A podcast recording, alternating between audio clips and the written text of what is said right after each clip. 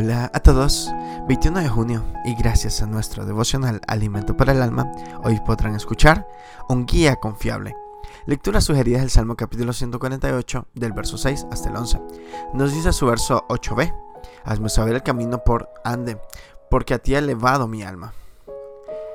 Casi llegó el día en que Carlos y Luisa saldrían a ese tan comentado viaje de aventuras con sus hijos preadolescentes en las montañas del suroeste del país. Tenían todo el itinerario armado, solo que Carlos aún no decidía si apoyaba la idea de su esposa de contratar guías con experiencia para realizar la travesía, en vez de solo asistirse con aplicaciones disponibles para estos casos. Él desconfiaba de la gente en general, no se sentía seguro de tomar caminos desconocidos bajo la dirección de personas desconocidas también, aun cuando fueran recomendadas.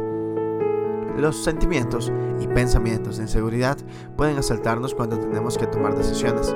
A veces estas son simples pues su resultado no, impacta de modo relevante la vida, pero en otras ocasiones sí tienen efectos que ponen en juego cosas y personas que apreciamos. En esta porción de la Biblia, el salmista habla con Dios reconociendo que Él es aquel que puede verdaderamente guiar sus pasos, que es quien tiene el poder y conocimiento para mostrarle el camino por donde debe ir, y su vida la ha puesto en las manos del Todopoderoso.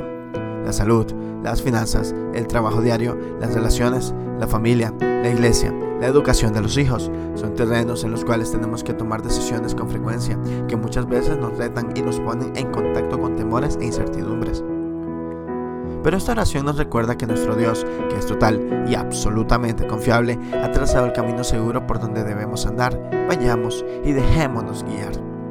Devocional escrito por Dulce Pascual en República Dominicana. Dios es el guía confiable. Vaya tras él. Muchas gracias por escuchar.